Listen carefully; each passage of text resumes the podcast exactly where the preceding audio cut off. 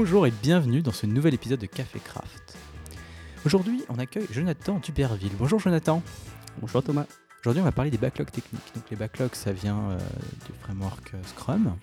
Et euh, les backlogs techniques servent particulièrement à, à gérer des tâches techniques dans un projet. On en verra plus tard exactement ce que c'est, mais en tout cas, c'est pas bien. Tu nous en diras plus. Est-ce que tu pourrais te présenter rapidement, peut-être? Alors oui, je m'appelle Jonathan. Euh, vous, vous pouvez me rencontrer à Lille. Donc depuis un peu plus d'un an, Octo est installé à Lille. On est une petite dizaine et on essaie de se faire, euh, de se faire connaître, euh, moi notamment par euh, le craft. Donc vous allez me rencontrer assez souvent sur les meet-up euh, type craft. Donc si vous voulez en discuter, vous, vous passez, puis on, on peut parler un peu de ce qu'on fait sur, sur Lille. Il y a vraiment des trucs cool. C'est cool. Et alors, du coup, c'est quoi un backlog technique? Tu peux m'expliquer?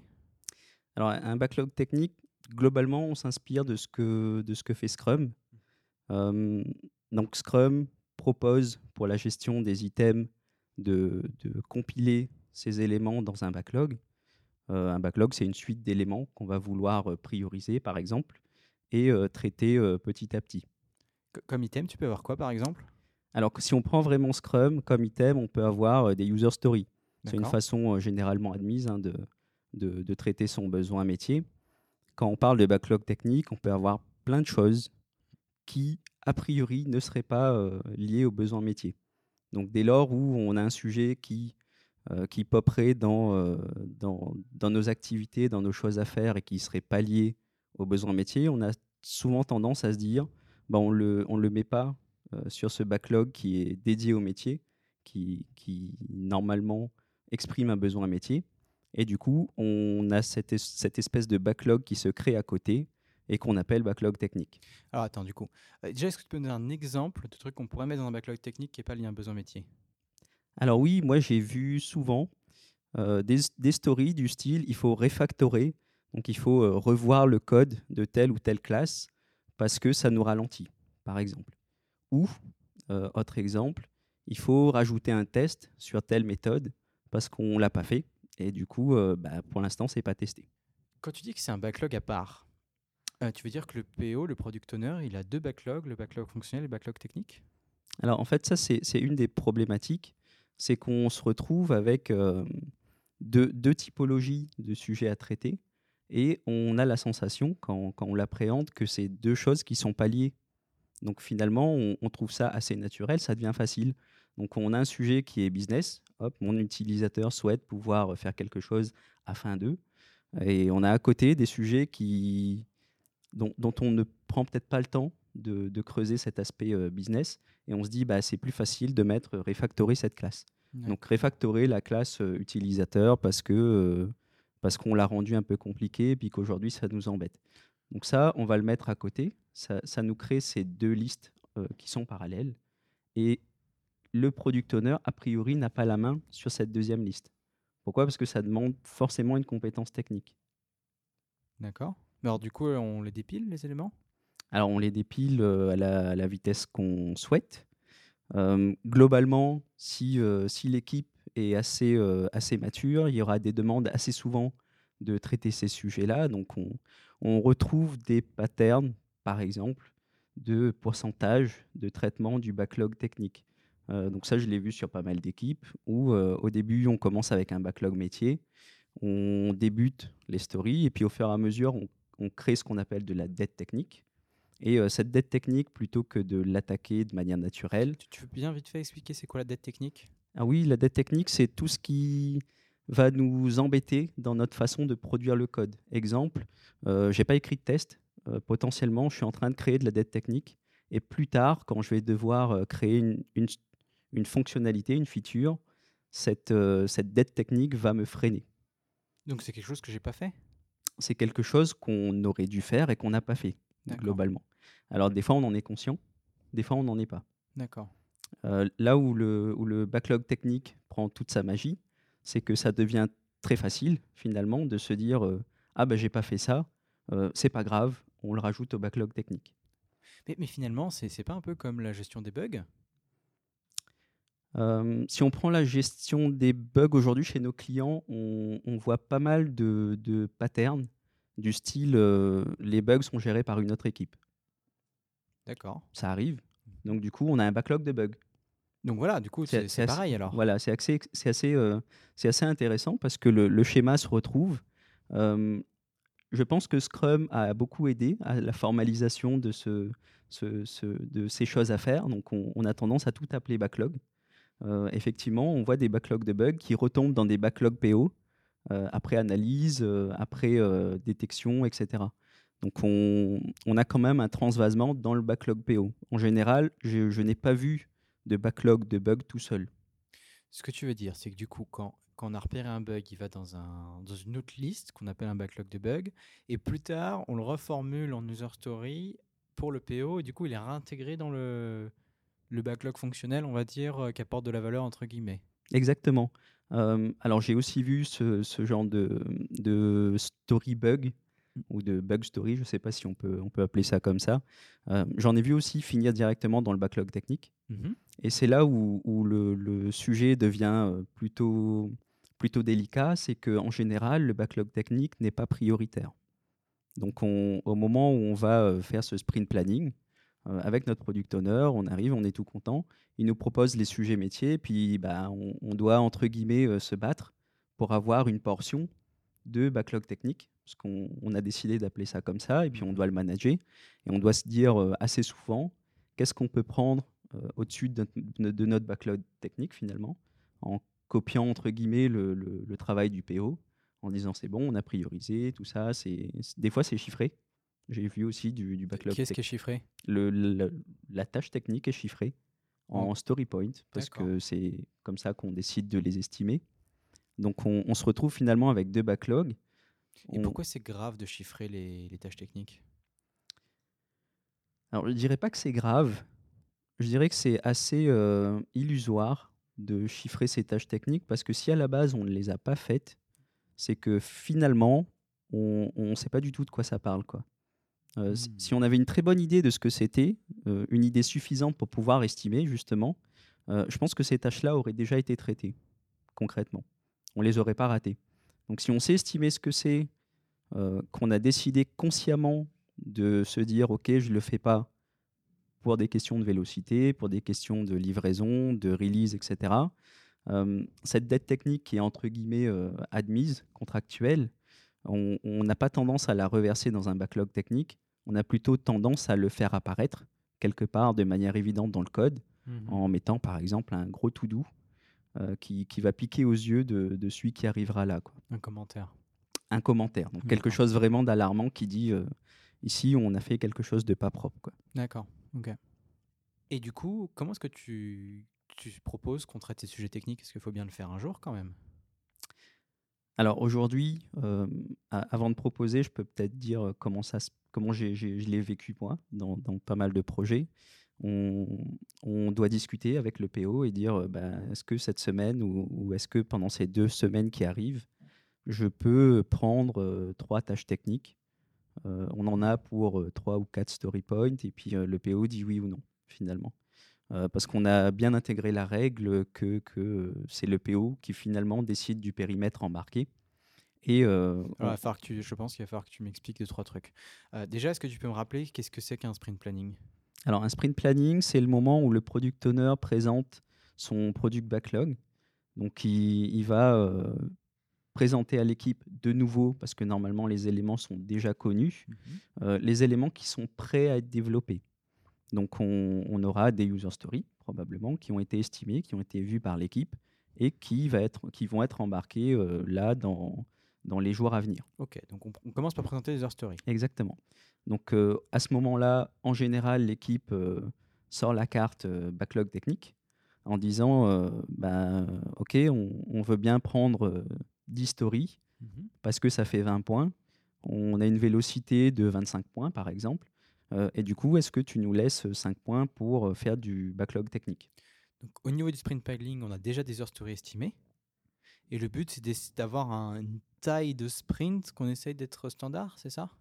Bah, En général, on essaie de conserver une vélocité. Mhm. en se disant euh, la fois d'avant, on a fait à peu près 20 euh, ou 25. Euh, cette fois-ci, sans prendre beaucoup de risques, on se dit que s'il n'y a pas de bus factor, par exemple, on, peut aller à 20 ou 25. c'est une estimation, donc c'est voulu pour ne pas être juste, hein, par définition. Euh, en revanche, on prend moins de risques euh, à le dire au moment où on a fait ses 20 ou 25, au moins une fois, et de manière euh, plutôt à l'aise, plutôt que de s'imaginer qu'on fera 40 ou 45. Ok. Donc on essaye de, c'est le moment-là où l'équipe technique se bat pour essayer de, se donner de la, respiration sur son projet, quoi. Oui, clairement, parce que il faut, ce qu'il faut comprendre, c'est que le product owner, sa vocation, c'est de faire avancer ses user stories. Pourquoi? Parce que dans, l'œil du product owner, la user story, ça apporte de la valeur métier. Et dans l'œil de l'équipe, on, a plutôt envie de faire plaisir au product owner en se disant bah oui, j'ai envie de prendre le maximum de story euh, parce que ça te fait de la valeur métier. Et puis tu vas pouvoir aller voir tes clients et, dire c'est génial, on a fait de la valeur métier. Donc dès lors où on commence à, prendre des portions de cette capacité à livrer des user stories pour dire euh, OK, on fait de la, du backlog technique. On, a une double déception. On a le PO qui, d'un côté, n'est pas content parce que du coup, ben, ces cinq points, on pourrait en faire des stories, clairement. Et il en a une de cinq, ça tombe bien, qui est prête, qui est priorisée. Et, qui est euh, importante. Ah, mais qui est priorité euh, absolue. C'est en haut du backlog. Donc, il, en a une de cinq qui est prête à partir. Et là, il se fait stopper. Et l'équipe à côté dit Bah ouais, mais nous, on aimerait bien faire les cinq. Par contre, si on ne fait pas, on va douiller. Donc si l'équipe est assez mature pour avoir cette décision, euh, en général, le backlog technique fait bien illusion, ça peut, ça peut rouler. quoi. Euh, mais il suffit qu'on ait une équipe qui, en face, ne prenne pas le temps de se dire là, c'est grave, il faut qu'on arrête ça, il faut qu'on traite ce backlog technique ou cette dette technique qu'on a accumulée. Euh, c'est le début de la catastrophe. Mais en plus, j'ai l'impression qu'il y a une double punition dans ce que tu dis. C'est-à-dire que si on a mal estimé une user story, Genre, on a dit que c'était 3 alors qu'en fait c'était 5. Du coup, on va faire des raccourcis, tu dis. Les raccourcis, ça crée la dette technique. Cette dette technique, on va l'ajouter dans le backlog technique. Alors. Et donc, du coup, en faisant des user stories, en voulant remplir le truc, on, fait remplir encore plus le backlog technique, c'est ça? Non, c'est là où je disais que c'était facile. C'est que, en général, quand on doit prendre une décision, on aime bien. Alors, le keep it simple, bizarrement, c'est un concept que tout le monde a intégré très vite euh, et tout le monde a envie de l'utiliser. Donc, quand on tombe face à une problématique, on a envie de penser simple et de se dire, OK, on n'a pas réussi, on a fait trois, on livre la feature euh, un peu crade. Par contre, c'est simple, quoi, ça fait le job. Et euh, potentiellement, bah, on, fera un petit peu de refacto après. Donc euh, le, petit, le petit refacto peut devenir gros si on a tendance à se dire assez souvent, pour arriver à la deadline de la fin de sprint, donc à la démo, OK, on met ça de côté, puis on, on, pousse comme comme c'est quoi. On pousse hmm. dans l'état actuel. Donc effectivement, ça, ça nourrit, euh, ça, s'auto-nourrit finalement. Donc euh, dès lors où on le contractualise, où on le formalise, j'ai tendance à croire que le backlog technique va euh, ne, fera que grandir. Hmm. Et donc, qu'est-ce que tu, comment, qu'est-ce que tu recommandes, à part du coup que l'équipe technique ait cette discussion avec le PO sur la, essayer de le convaincre de l'importance d'en mettre? Est-ce qu'il y a d'autres choses qu'on peut faire? Alors, pour moi, si, si on veut vraiment éviter de tomber dans, ce, dans cette facilité qu'est le backlog technique, il y a des techniques, euh, des méthodes, des pratiques qui peuvent intervenir en amont. Donc, dans ces pratiques, euh, on peut par exemple penser à, TDD. Donc, euh, TDD, pourquoi? Parce que. TDD, ça veut dire? Alors, Test Driven Development. on pense que ça parle de test, globalement, mais c'est c'est pas tellement ça. la finalité de TDD, c'est de réussir à faire un meilleur design. Donc on, on a envie d'utiliser les tests en tant que premier utilisateur de notre design pour vérifier si ce design est effectivement euh, efficace pour la feature qu'on veut délivrer. Donc ça, c'est une première façon déjà de se dire à chaque étape de, de l'écriture de mon test ou de mon design, je supprime déjà quelques éléments euh, qui pourrait être la source de problèmes euh, ou de dettes techniques. Ce que tu es en train de dire, c'est qu'avec TDD, je vais avoir un design qui intrinsèquement va créer moins de dettes? Alors, qui va créer moins de dettes, pas par magie, parce que ça, il ne faut, pas le, faut pas le croire. Hein. C'est pas parce qu'on fait du TDD que le code est plus facile. Mhm. Ça, ça arrivera jamais, c'est jamais arrivé. Donc, euh, TDD, c'est une façon simple, structurée d'aborder les problématiques. Par contre, les problématiques restent complexes. Donc euh, tout naturellement, on n'aura pas un meilleur design si on a fait du TDD. On aura un meilleur design si on a pris le temps pendant qu'on fait du TDD, de réfléchir à son design. prendre du recul à chaque étape et se dire, OK, cette classe, elle est conçue de cette façon, mmh on pourra la faire évoluer de cette façon, parce que le besoin métier évoluera de cette façon. Ok, donc du coup, euh, une manière de mitiger du coup cette création de, de technique, c'est d'appliquer le TDD. Est-ce que tu vois d'autres euh, techniques de gestion de son propre code qu'on peut appliquer pour réduire sa, dette? Alors oui, euh, alors c'est pas nouveau. Hein, on, a tendance à croire que les, pratiques de développement du style TDD sont, sont assez récentes. Des fois, on entend même nouvelles pratiques de développement. Euh, moi, ça, ça m'interpelle ça parce que ça, ça existe depuis euh, plus d'une vingtaine d'années, peut-être même avant, euh, peut-être même beaucoup plus avant. si on prend la revue de code, par exemple, on en faisait déjà dans les années 60. Donc, ce ne sont pas des nouvelles pratiques, ce sont des pratiques qu'on redécouvre, entre guillemets, parce qu'on se rend compte que, que la qualité de, de, de, nos développements est en chute libre. Donc, pour compenser ça, on, donc là, on a parlé de TDD. On a d'autres pratiques qui, sont, euh, qui font partie, par exemple, d'XP. Euh, XP Alors, XP est une. Euh, une alors, je n'aime pas dire une méthode agile, mais c'est globalement, c'est une méthode qui, qui, est en accord avec les, les valeurs et les principes de l'agilité et qui a pour vocation de mettre les développeurs au centre de, au centre de la création de logiciels. Si je veux chercher ça sur Google, je cherche quoi? Vous tapez XP. Euh, extreme programming, ça marche aussi. Extreme programming. extreme programming, oui. Ok. Si, euh, si, on prend, euh, si on prend extreme programming, il y a quelques, quelques concepts. par exemple, le fait de travailler à deux, en binôme. On, a tendance, quand on travaille en binôme, et quand, quand je dis en binôme, c'est pas un des deux qui regarde son téléphone et, et, et, qui joue à côté, mais les deux qui, qui sont focalisés sur une activité euh, qui est le fait de créer une user story, de créer une feature, on se rend compte que beaucoup de choses ne passent pas à la trappe. Euh, C'est-à-dire? Alors, au moment où moi, je vais avoir une baisse d'attention, peut-être, ou, euh, ou un petit effet, un petit effet j'en ai marre, ce truc-là, j'ai pas trop envie d'aller jusqu'au bout. ce que je constate, c'est quand je suis en binôme, par exemple, ça peut me rebooster. Donc, j'ai mon binôme qui va me regarder en me disant Non, mais t'es pas sérieux, on va pas faire ça. Et, ça arrive souvent. Hein, donc euh, c'est très marrant. Moi, j'adore ce moment. Euh, T'es pas sérieux, on va pas faire ça. Parce que ça nous interpelle, ça nous fait réagir. Et puis en général, le, réflexe, c'est euh, OK, non, tu as raison, on va pas faire ça. Juste... Ce que tu veux dire, c'est quand on, travaille à deux, comme ça, en binôme sur, un, sur le code, en fait, l'exigence qualité, c'est pas juste l'intersection de nos deux exigences, c'est la somme de nos exigences. C'est-à-dire quand moi je me, je me relâche, c'est l'autre qui compense. Alors quasiment. Euh, alors j'ai même vu, euh, j'ai même vu des binômes qui, si, si, on, si, on, prenait les développements de manière euh, séparée, individuelle, les pratiques seraient même pas les mêmes. Exemple, aucun des deux ne fait du TDD, et puis bizarrement on les met ensemble et ils font du TDD. Waouh. Alors pourquoi? Parce que je sais pas je sais pas, peut-être qu'il y a une envie aussi de, de se dire euh, ok, je dois discuter avec quelqu'un, je dois montrer que je sais faire et je dois montrer que je sais bien faire. Donc, euh, comment je montre que je sais bien faire? Bah, J'utilise une pratique que j'ai vue, que je découvre, que j'ai envie d'expérimenter. Et potentiellement, si on est dans un milieu qui est vraiment propice à, à, laisser au test, euh, où l'erreur est acceptée, on va tenter des choses qui peuvent des fois être farfelues. Et ça peut être cool. Juste un tout. À un moment, tu as parlé de revue de code. Mm. Euh, mais tout le monde fait des revues de code aujourd'hui. Je comprends pas pourquoi tu le signales comme quelque chose de particulier. Je me permets de revenir en arrière, ce que j'ai raté, mais euh, tout le monde en fait aujourd'hui des revues de code.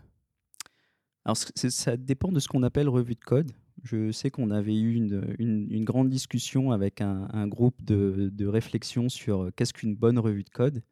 moi, j'ai tendance à la distinguer de la revue de pull request. pull request, c'est j'ai fait du code, euh, j'ai un, diff à disposition. Est-ce que tu peux jeter un coup d'œil? En général, dans, dans, les projets où j'ai été, malheureusement, la pull request, c'est euh, c'est plus. C'est quoi une pull request pour nos amis PO qui nous écoutent? Alors une pull request, c'est euh, exemple mon, le code qui va modifier le, la, la, base de code existante pour ajouter la nouvelle feature. Donc j'ai cet ensemble de code qui, cette entité code qui est disponible et je peux soit accepter de la mettre dans la base de code existante ou refuser. Ça a l'air très bien dit comme ça. C'est génial. Moi, j'adore. C'est un outil de collaboration que je vous conseille d'ailleurs. Si, vous ne connaissez pas, je vous, propose d'aller jeter un petit coup d'œil sur ce qui existe. Alors, ça, pose d'autres problématiques parce que c'est un outil collaboratif. Euh, la collaboration au sein des équipes, c'est toute une autre partie de, notre métier de développeur, comme on fait pour travailler ensemble.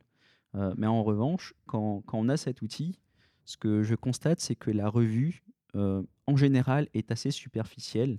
Donc, on- on- la revue de code a pour vocation, à la base, de limiter le nombre de bugs qui passeraient dans le filet, dans les mailles du filet. Mhm.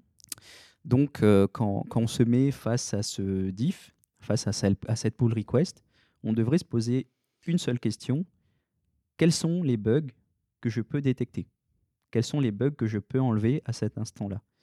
Malheureusement, en général, on se pose plutôt la question de est-ce que cet élément est bien nommé Euh, Est-ce qu'on a bien mis des, des parenthèses à ce console log, par exemple? Euh, Des sujets qui restent quand même de surface qui vont pas aller jusqu'à le- le- la détection de bugs. Donc c'est la forme plutôt que le fond, c'est ça? C'est plutôt la forme. ouais. On, on va regarder la forme et ça se prête bien sur les outils euh, type GitHub. Pourquoi? Parce que l'outil vous permet d'afficher que le diff. Le diff, c'est la différence entre le code existant et le code que je suis en train de revoir. Ok. Euh, Par opposition à quoi du coup? par opposition à avoir tout le code sous les yeux. Euh, pour moi, ce, ce- ce- ce mode d'affichage, en fait, nous, per- nous, nous permet pas de voir des éléments importants comme le design. Il manque de contexte. Exactement. Mm. Donc, on peut avoir des bouts de code qui sont pertinents tout seuls. Euh, et puis, une fois qu'on dézoome et qu'on regarde le design global de l'application, on se rend compte que bah, ça n'a pas de sens. Quoi. Alors qu'est-ce qu'on peut faire dans ce cas? Alors, en général, ce que je fais, c'est que je récupère le code sur mon poste. Je lance les tests, parce que c'est comme ça que je sais si déjà je peux faire confiance ou pas à ce qui a été écrit. Euh, je suis un peu filou, donc des fois, euh, j'ouvre le test, je modifie euh, un élément de l'assertion, donc hop, n'importe, une string, je rajoute un S, je relance le test, et si c'est vert, bah, déjà je sais que je vais refuser la pull request. Ah oui, donc tu tripotes le code pour t'assurer qu'il si tu le secoues, est-ce qu'il tient encore Alors je tripote le test Le test. avant. Pour vérifier que le test n'est pas juste un faux vert, donc un, un- un faux positif, en me disant euh, ok j'ai- mis une assertion qui est euh, true égale true, donc euh, le, le code va, le test va passer. En revanche, je teste pas grand chose. Mhm. Donc euh, ça, on, on peut le coupler à d'autres outils qui permettent de- d'enlever quelques petits éléments de ce style-là.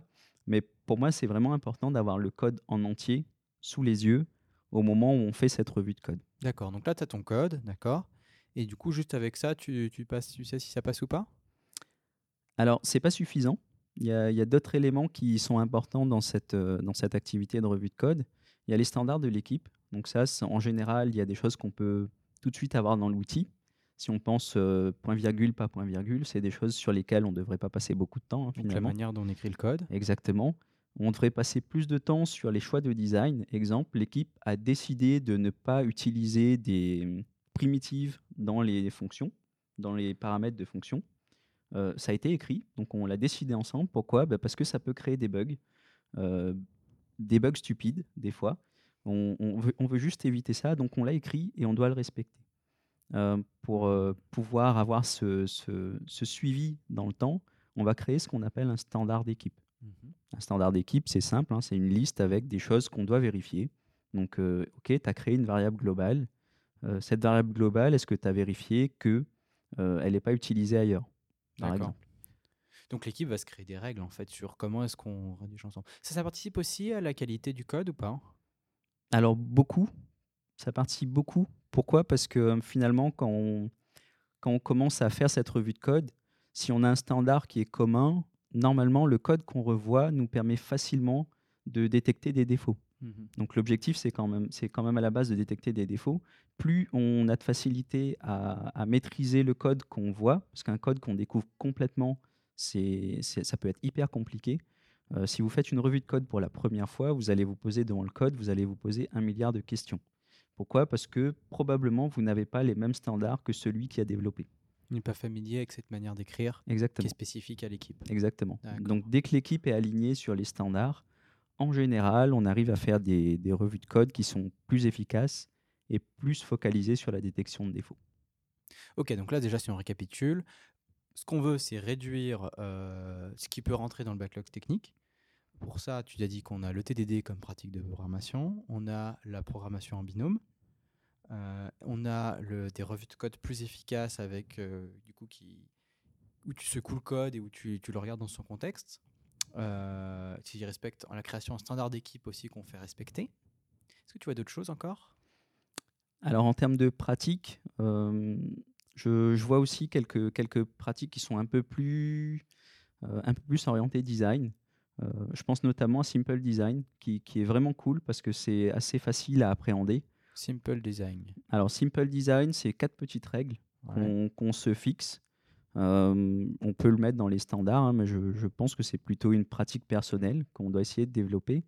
Euh, en gros, à chaque étape de mon développement, ce que je vais essayer de vérifier, c'est est-ce que ce que je code exprime son intention. Donc ça, c'est assez vaste. C'est assez... que ce que je code exprime son intention, non? Alors, c'est vaste et c'est subjectif. Donc, euh, le fait de le, le confronter à une code review ou à un binôme permet déjà de vérifier que ce qu'on écrit, effectivement, est assez explicite. Et ça, c'est important. On va vérifier que les tests passent, donc ça, c'est assez, euh, assez récurrent. Euh, ce qu'on va essayer de faire pour, euh, pour diminuer vraiment notre capacité naturelle à créer de la dette, on va essayer de, de supprimer tout ce qui est duplication. D'accord. Donc on, on- on peut tomber dans l'excès de duplication en créant du couplage. C'est un choix à faire, donc c'est un choix conscient qui, qui doit être conscient en tout cas. On doit se rendre compte que quand on fait un sacrifice sur, euh, sur le- la répétition, on, on gagne en couplage. Donc un sacrifice sur la répétition, c'est quoi? Euh, on, on va supprimer des exemples. J'ai deux classes qui font relativement la même chose. Ouais. euh, qui sont utilisés à deux endroits différents. Et je me dis, bah, j'ai l'impression que je me répète. Donc, je vais sacrifier une de mes deux classes en me disant, bah, je vais les généraliser dans une classe mère, par exemple. Euh, faire des extend ou des, donc étendre, étendre la classe mère pour créer deux classes filles qui auront un comportement relativement similaire. Euh, ce qu'on a fait, c'est qu'on a créé du couplage, du coup. C'est le contre-coup de cette, euh, de cette action. On, on doit en être conscient, c'est important. Donc par exemple, si je fais un e-commerce, mettons que je fasse, je sais pas moi, le site en ligne de Decathlon, decathlon.com, euh, j'ai les articles que je présente et j'ai les articles de mon panier. En fait, ça ressemble à être la même chose. Du coup, j'essaie de les mettre ensemble, c'est ça? Clairement, oui. Ok. C'est alors comme d'habitude, c'est facile. Donc on, on- on prend ce qui est facile et puis on a tendance à rassembler les choses qui se ressemblent.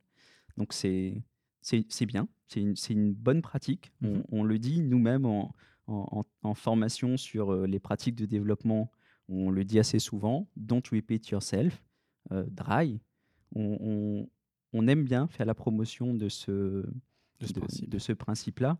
Euh, en revanche, c'est un principe qui n'est pas gratuit. Donc, il y a, il y a, au- au-delà du fait de supprimer de la duplication, il faut être conscient du fait qu'on crée du couplage. Ah oui, quand- du coup, quand tu dis couplage, c'est que du coup, cette classe article, Mm. elle sera à la fois regardée par la présentation du catalogue et par le Exactement. panier. Donc du coup, il y a deux Mm. contextes d'utilisation différents. Exactement. Ok. Donc, euh, ce, choix-là, c'est, pour moi, c'est un choix de stratégie d'équipe. Euh, Il y a des moments où je vais accepter ce couplage et il y a des moments où je vais plutôt accepter la duplication. Ok. C'est un choix. Il n'y a, y a pas de y a pas de bonne ou mauvaise réponse. Ça dépend vraiment du contexte. Et euh, surtout, pour prendre cette décision, l'équipe doit consulter son, consulter product owner. D'accord. Le Euh, du product owner, tu penses qu'il a un avis sur euh, Alors oui, parce que le product owner, c'est le seul qui a vraiment la, la maîtrise à la base de l'évolution du métier. En fonction de, des, des sensations que va avoir le product owner sur l'évolution d'un besoin, il va la communiquer à l'équipe. Exemple, aujourd'hui, je vends, euh, je suis donc decathlon.com, je vends des t-shirts, demain, je veux vendre des chaussures. Euh, la question que devrait poser le dev à son product owner, c'est est-ce que demain, tu vas vendre autre chose que des t-shirts et des chaussures? Parce que peut-être que là, j'ai un choix de design à faire. peut-être qu'il y a des contraintes qu'on avait assumées, qu'on avait oubliées, que Mm. le PO pourra nous. D'accord. Exactement. Donc, euh, constamment, quand on pense à son design, on doit aussi penser à l'évolutivité du code, hein, parce que c'est ça finalement qui va, qui va globalement nourrir notre backlog technique. Qu'est-ce qu'on n'a pas fait avant, qu'on aurait dû faire Mm. et qui nous aurait permis de ne pas avoir ce backlog technique? Sachant qu'en même temps, on n'est pas devin. On n'est pas devin, donc c'est Mm. c'est uniquement de la sensation.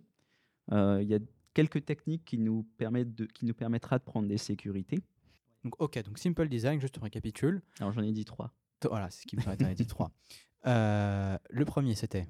Alors le premier, c'était je vérifie que mon code exprime bien son intention. On vérifie la- que le code fait intention. C'est ça. Le deuxième, On, que les tests passent. on vérifie que le test passe. Oui, c'est con, mais il faut le faire. Bah oui. Bah, alors c'est ce que je fais en premier en fait quand je fais une revue de code. Euh, le troisième, c'est vérifier qu'on a fait une passe globale sur la duplication. Donc potentiellement, on a enlevé de la duplication Mhm. ou alors on a noté qu'on en avait et on s'est dit ok j'accepte cette duplication Parce que je veux raisons. pas de couplage. Donc ça, ça me va. Et le quatrième, du coup Et le quatrième, c'est de vérifier que ce qu'on a codé, euh, c'est pas une usine à gaz et qu'on n'a pas créé euh, 100 000 lignes de code pour faire un, un- un- pour développer une feature qui pourrait être faite en 5 lignes. Vachement subjectif, ça, non? Très. Et ça dépend aussi des langages. Donc il y, a- il y a pas mal de choses qui, qui peuvent intervenir sur cette dernière partie. Le tout, c'est de croiser. moi, j'utilise beaucoup mon binôme pour, pour, pour m'assurer sur cette dernière règle. C'est est-ce que tu penses qu'on devrait enlever encore des choses? Hmm. donc finalement, quand on se dit bah non, ça a l'air d'aller, ou euh, bah il n'y a qu'une ligne, donc on peut plus enlever. euh, là, je pense que, que je suis assez content et euh, que le trade-off entre le fait que j'ai enlevé des choses et que mon code exprime son intention est suffisamment intéressant. Comme vous êtes deux, en fait, vous êtes deux fois plus exigeant aussi sur ça. Alors des fois, ça, ça amène, à, à- ça amène à des débats hein, sur, euh, Hmm. euh, sur du design. Les débats qu'on veut éviter en général, c'est les débats de style. Si on prend euh, par exemple les dernières versions de Java où on peut utiliser des fonctions en paramètres, euh, ça crée pas mal de, de débats au sein des équipes. Est-ce qu'on devrait le faire? Est-ce qu'on ne devrait pas le faire? Est-ce que tout le monde sait le faire? Est-ce que si je le fais, ça paraît trop compliqué? Et comment on règle, alors comment on avance sur ces questions-là? Alors, en général, j'ai deux philosophies. Euh, première philosophie, l'équipe, globalement, unanimement, dit euh, c'est mort, on n'utilise pas, On n'utilise pas de fonction. parce qu'on ne sait pas faire. Donc, on ne sait pas faire, on l'utilise pas. Euh, ma deuxième, ma deuxième Ça va dans le standard, du coup? Ça va dans le standard. Ok. Je vois une fonction en paramètre, c'est mort. Hop, ça passe pas, euh, défaut. On l'écrit et en revue, on vérifiera que ça sera bien. Exactement. Autre option, c'est de se dire, OK, cette, euh, cette prouesse technique ou ce, ce- ce petit geste technique est intéressant parce que ça apporte des nouvelles choses. Donc, euh, plutôt que se dire, on l'utilisera pas, on va l'expérimenter sur un- quelque chose de petit. Donc, on accepte sur une petite feature pas, pas euh, pas, pas importante, pas, pas au cœur du système. On se dit, je prends une petite feature et puis j'essaye ce- cette nouvelle technique. On travaille tous ensemble sur cette technique-là. On voit comment, elle, euh, comment on peut l'appréhender, comment on la fait évoluer, comment on fait pour l'intégrer demain dans nos pratiques. Donc on prend typiquement cette nouvelle fonctionnalité de Java, on la teste dans un petit coin un peu isolé, puis on se fait un avis dessus. Quoi, par Exactement. Exactement. Ok, donc là on a quatre pratiques euh, de dev euh, plus simple design, euh, donc TDD, pair programming, code review Et simple design. et simple design, Mm. oui d'accord. Euh, ok, ça c'est pour le travail des devs pour réduire leur dette technique et rendre le backlog technique le plus slim possible. Mais il n'y a pas que les devs dans une équipe, il y a aussi un PO. Mhm. Et qu'est-ce que le PO il peut faire lui pour essayer d'aider? J'imagine qu'il est responsable aussi de son produit. Alors, en général, un, PO qui, qui a accepté le fait qu'il y a un backlog technique, euh, je, je- de mon point de vue, il a raté quelque chose parce qu'on on devrait toujours développer des choses qui sont liées à son besoin métier. Euh, typiquement, j'ai vu des backlogs sur, la performance. Donc, euh, l'application n'est pas performante sur cette page. Et du coup, on fait passer ça en backlog technique. Ce qui, pour moi, n'a pas de sens parce que finalement, l'impact de cette, euh, intervention va tout de suite être visible par l'utilisateur final. Donc le, le client qui se connecte sur un site et qui euh, charge une page en 50 secondes, euh, il reste pas. Donc globalement, euh, pour le product owner, c'est un, c'est- c'est une problématique grave. C'est quelque chose qui devrait passer en top priorité dans ces sujets. Et c'est carrément un besoin métier. Mais le PO, il va dire qu'attends, euh, je comprends pas, moi les- la performance, elle est évidente, elle est exigée, et c'est tout ce que vous faites, ça doit être performant. C'est un défaut de l'application, c'est pas performant. Alors oui, c'est un défaut de l'application, clairement. Donc euh, est-ce que l'équipe a pris le temps de travailler sur, euh, sur cette, euh, cette exigence qui n'est pas fonctionnelle hein, On ne les met pas toujours au début. alors que c'est hyper important. Il y a, y a ce, aujourd'hui ce- cette problématique de synchronisation entre le PO, les métiers, l'équipe technique, l'équipe d'exploitation, euh, parce que c'est pas toujours l'équipe technique qui met en production. Il y a des fois une équipe qui prend les. Il fait quoi le PO là-dedans Du coup, je comprends pas. Alors le PO, il va essayer de synchroniser tout ce monde pour Ouais. euh, finalement sortir sa feature. D'accord. Mais aujourd'hui, il y a une vraie problématique de synchronisation de, tout ce- de, de- de toutes ces personnes qui interviennent sur un projet. Mhm. Euh, pour ça, il y, a des, il y a des nouvelles méthodes hein, qui, qui émergent. Et là, enfin, je dis nouvelles, mais ça commence quand même à dater. On, on parle aujourd'hui beaucoup de, de DDD, donc c'est Domain Driven Design, Mhm. qui d'ailleurs, a- il y a un café craft dédié à, à Deux ce, épisodes dessus. à ce sujet. Voilà. Et euh, c'est c'est un donc c'est une pratique intéressante parce que ça permet finalement de faire cette synchronisation entre le PO, le métier, les développeurs, les, exi- les exigences fonctionnelles et non fonctionnelles, et finalement de se mettre en prérequis des développements quelques règles supplémentaires qui vont nous aider à développer une application qui serait moins endettée. Donc en appliquant d'une part les règles qu'on qu'on se met nous, développeurs, euh, pour ne pas créer de la dette, parce qu'on le fait assez vite et assez naturellement.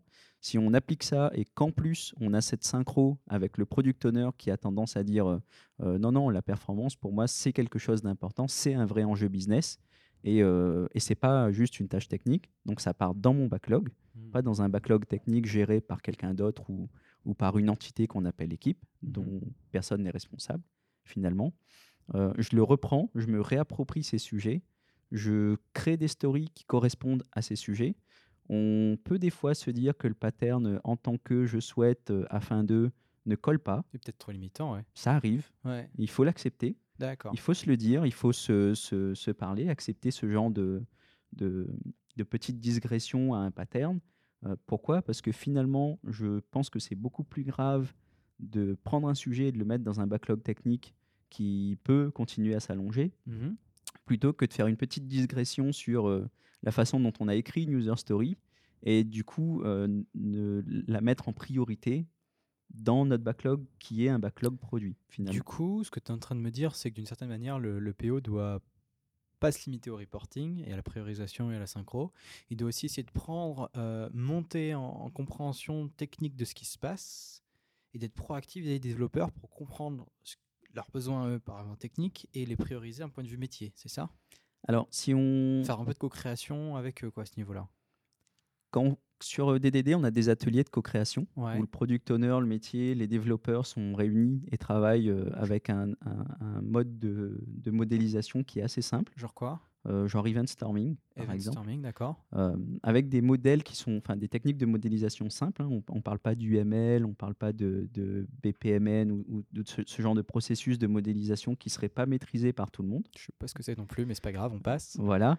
Euh, et c'est- normal parce que chacun a sa, sa spécialité, chacun a sa façon de modéliser. D'accord. Donc sur ce genre d'atelier, on utilise des éléments très simples. Mhm. Euh, en général, moi je dis c'est des patates et des carrés. Euh, les développeurs s'en sortent bien avec des carrés et les PO s'en sortent bien avec des patates. D'accord. On, en parlera dans un autre épisode de toute façon, Event storming. Ouais. Voilà. Donc, donc, du coup, euh, en, en utilisant ces modèles plus simples, Mhm. on arrive à embarquer le PO aussi dans quelques actions techniques. En revanche, le PO n'a pas vocation à maîtriser complètement l'architecture de son application parce que ça, c'est un tout autre métier. D'accord, ok. Cool. Ok, donc euh, pour les épisodes sur euh, DDD, euh, il y a l'épisode 4 avec Nelson D'Acosta qui parle de construire un langage commun entre justement le, PO et la tech pour euh, justement qui facilite plein de choses et réduit beaucoup de surprises. Ainsi que l'épisode 29, euh, beaucoup plus architectural sur le DDD stratégique qui permet de, de construire un système d'information et limite entre différentes applications. Euh, mais l'event storming est un sujet en cours qui viendra prochainement. Euh, Là, du coup, on a parlé euh, de backlog technique. On a dit en gros que bah, c'est facile, donc ça c'est bien, mais par contre, ça a beaucoup de problèmes et différentes techniques pour éviter qu'il se propage et qu'il s'agrandisse et qu'il soit trop profond. Euh, des techniques de tech, des techniques de PO. Et je crois que tu as un livre pour nous cette semaine, Jonathan. Ah oui, je vais continuer dans la foulée de, de DDD en vous proposant de jeter un coup d'œil à DDD Distilled, euh, qui en gros re- reprend les sujets qui sont évoqués dans le Blue Book euh, de DDD qui est un peu difficile à lire a priori, qui est assez gros, assez conséquent. Donc là, c'est un peu vulgarisé. moi, ce que j'ai aimé dans ce bouquin-là, c'est qu'on comprend vraiment la notion de contexte et surtout, on se focalise sur quelque chose qu'on oublie souvent aujourd'hui, c'est comment est-ce qu'on travaille en plusieurs contextes. D'accord. Alors du coup, euh, le livre s'appelle Domain Driven Design Distilled de Vogue Vernon. Euh, le lien euh, sera dans l'épisode. c'est une, innovation de cette nouvelle saison, c'est des liens affiliates. Donc si jamais vous avez envie de, d'enrichir votre bibliothèque, et eh ben si vous cliquez sur ce lien-là, vous allez faire une petite donation à Café Craft et j'en serai très reconnaissant. Vous payez le même prix, hein, c'est, juste des recommandations. On construit la bibliothèque du Café Craft. et ben, je te remercie, Jonathan. Merci à toi. Euh, T'as un Twitter pour te suivre? Alors oui, vous pouvez me retrouver sur euh, JDU Craft, c'est mon, mon, Twitter, c'est assez simple. Arrobas JDU Craft. Voilà, JDU Craft. Euh, je partage tout et n'importe quoi, surtout n'importe quoi, donc euh, suivez à vos risques et périls. en revanche, je vous invite à, nous, à nous contacter si vous êtes sur l'île et que vous, vous souhaitez voir un peu ce qu'on fait sur, sur la région Nous Octo, ou si vous êtes intéressé hein, peut-être pour travailler chez Octo n'hésitez pas à nous passer un petit coup de fil ou envoyer un mail. jdu.octo.com. jdu.octo.com. C'est noté. Pour ma part, c'était Thomas Wickham, tout comme d'habitude, à votre service pour faire découvrir de nouveaux sujets. On se retrouve dans une semaine ou deux pour le prochain épisode